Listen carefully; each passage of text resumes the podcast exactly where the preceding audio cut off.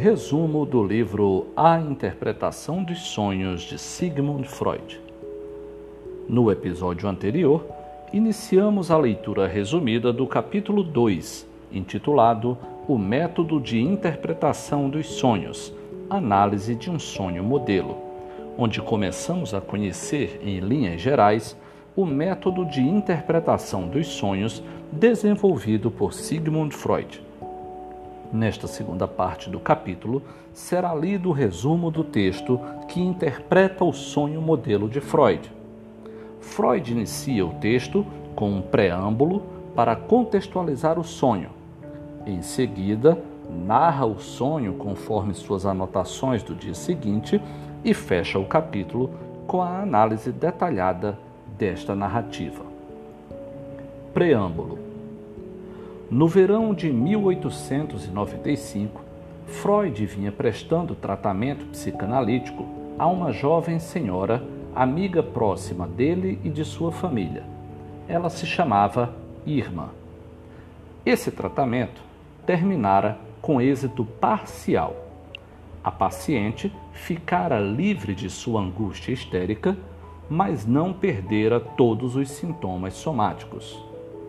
Freud conta que por essa época ainda não discernia os critérios indicativos de que um caso clínico de histeria estava afinal encerrado e havia proposto à paciente uma solução que ela não parecia disposta a aceitar. O tratamento foi interrompido durante as férias de verão. Certo dia, Freud recebe a visita de seu colega de profissão, Otto, que estivera com Irma e sua família em sua casa de campo. Ao perguntar por Irma, Freud recebeu a seguinte resposta: Está melhor, mas não inteiramente boa. Tal resposta soou para Freud como uma recriminação por ele ter prometido demais à paciente. Na mesma noite, ele redigiu o caso clínico de Irma com a ideia de entregá-lo ao Dr. M, um amigo comum que na época era a principal figura do círculo médico vienense, a fim de se justificar. Naquela noite, Freud teve o seguinte sonho. Sonho de 23 para 24 de julho de 1895. Freud se vê num grande salão com numerosos convidados, inclusive Irma. Freud a puxa de lado e a repreende por não ter aceitado sua solução, dizendo as seguintes palavras: Se você ainda sente dores, é realmente apenas por culpa sua. Ao que Irma responde: Ah, se o Senhor pudesse imaginar as dores que sinto agora na garganta, no estômago e no abdômen, isto está me sufocando. Freud nota que Irma parece pálida e inchada. Leva-a até a janela e examina-lhe a garganta. Irma dá mostras de resistências e Freud compara essa atitude com as mulheres que usam dentaduras postiças. Freud pensa que Irma não precisava resistir daquele jeito.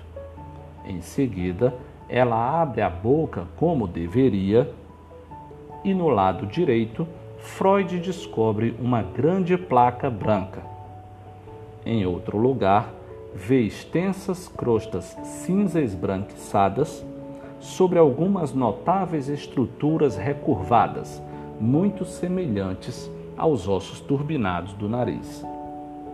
Freud chama imediatamente o doutor M e este repete o exame e o confirma. Freud nota que o doutor M tinha uma aparência muito diferente da habitual. Estava muito pálido, claudicava e tinha o queixo escanhoado. Otto aparece no sonho, de pé, ao lado de Irma, e um outro amigo de Freud, Leopold, faz a ausculta através do corpete de Irma e diz: Ela tem uma área surda bem embaixo, à esquerda. Leopold indica também que parte da pele do ombro esquerdo de Irma estava infiltrada. E Freud nota a infiltração mesmo por cima do vestido de Irma. O doutor M diz: Não há dúvida de que é uma infecção, mas não tem importância. Sobrevirá uma disenteria e a toxina será eliminada. E todos têm pronta consciência da origem da infecção. Otto aplica em Irma uma injeção de um preparado de propil, propilos, ácido propiônico, trimetilamina. Freud vê a fórmula desse preparado impressa em grossos caracteres e pensa: injeções como essas não deveriam ser aplicadas de forma tão impensada. E provavelmente a seringa não estava limpa.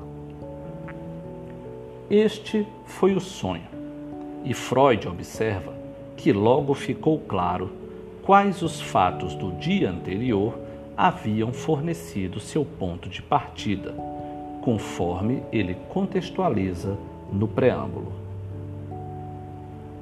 Análise: Freud conclui que este sonho realizou certos desejos provocados nele pelos fatos da noite anterior. A notícia de Irma dada por Otto e sua redação do caso clínico. Primeiramente, o desejo de ele não ser responsabilizado pela persistência das dores de Irma, mas sim Otto. Otto aborrecera Freud com suas observações sobre a cura incompleta de Irma, e o sonho proporcionou a vingança ao devolver a reprimenda a ele. O sonho eximiu Freud da responsabilidade pelo estado de Irma, mostrando que este se devia a outros fatores e produziu toda uma série de razões. O sonho representou um estado de coisas específico, tal como Freud desejaria que fosse. Assim, seu conteúdo foi a realização de um desejo, e seu motivo foi um desejo. Outros detalhes do sonho também se tornaram inteligíveis para Freud do ponto de vista da realização de desejos. Mas Otto não foi a única pessoa a sofrer os efeitos da ira inconsciente de Freud. Com o sonho, ele se vinga também de sua paciente desobediente, trocando-a por outra mais sensata e menos resistente. Também não permitiu que o Dr. M escapasse às consequências de sua contradição, mas lhe mostrou, por meio de uma alusão clara, que ele era um ignorante no assunto da histeria. Com aquela frase, sobrevirá uma disenteria, etc. Freud não se considerava merecedor de culpa pelas dores de Irma, já que ela própria era culpada por se recusar a aceitar a solução apresentada no tratamento da vida real. Freud considerava que não tinha nada a ver com as dores de Irma, já que eram de natureza orgânica e totalmente incuráveis pelo tratamento psicológico.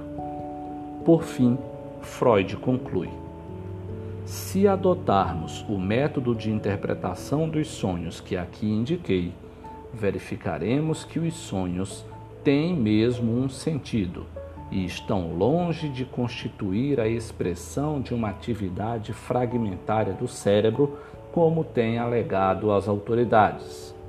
Quando o trabalho de interpretação se conclui, percebemos que o sonho é a realização de um desejo. No próximo episódio, capítulo 3, o sonho é a realização de um desejo. Até a próxima.